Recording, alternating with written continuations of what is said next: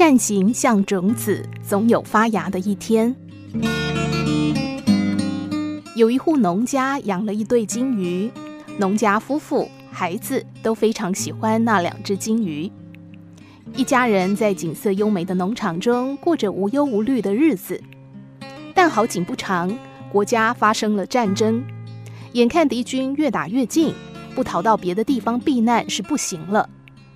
这家人虽然百般不舍，但仍然匆匆收拾家当，跳上马车。一家人已经离开家一段不小的距离，小男孩突然想到：糟了，我们忘了那两只金鱼。爸爸妈妈听小男孩这么一说，面面相觑。父亲犹豫地说：“可可是现在已经没有时间再折回去了。”小男孩焦急地说：“金鱼也是我们的家人啊，我们不能不管他们呢。”母亲也附和：“是啊，我们什么时候回家还是个未知数，万一鱼缸里的水干了，那可就糟了。”好吧。父亲想了一会儿，将马车掉头，决定回家救那两只金鱼。远处已经传来炮火声，一家人小心翼翼将两只金鱼放到住家后院的水塘里。小男孩轻轻对他们说了一声“保重”，一家人才连忙离开农场。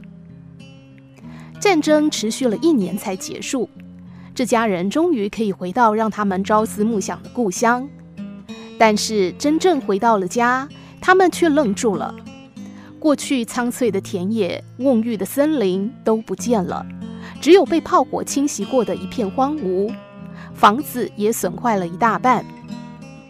一家人合力修好房子，却忍不住发愁起来。田地都被战火烧毁了，想要恢复，必须要花上好长一段时间。我们一家人怎么生活呢？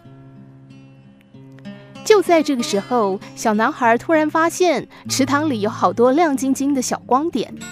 靠近一看，才发现池塘里竟然出现了好多金鱼，都是最初那对金鱼的后代。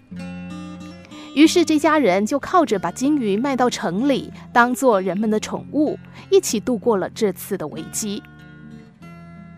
为别人开一扇门，别人也会为你留一扇窗。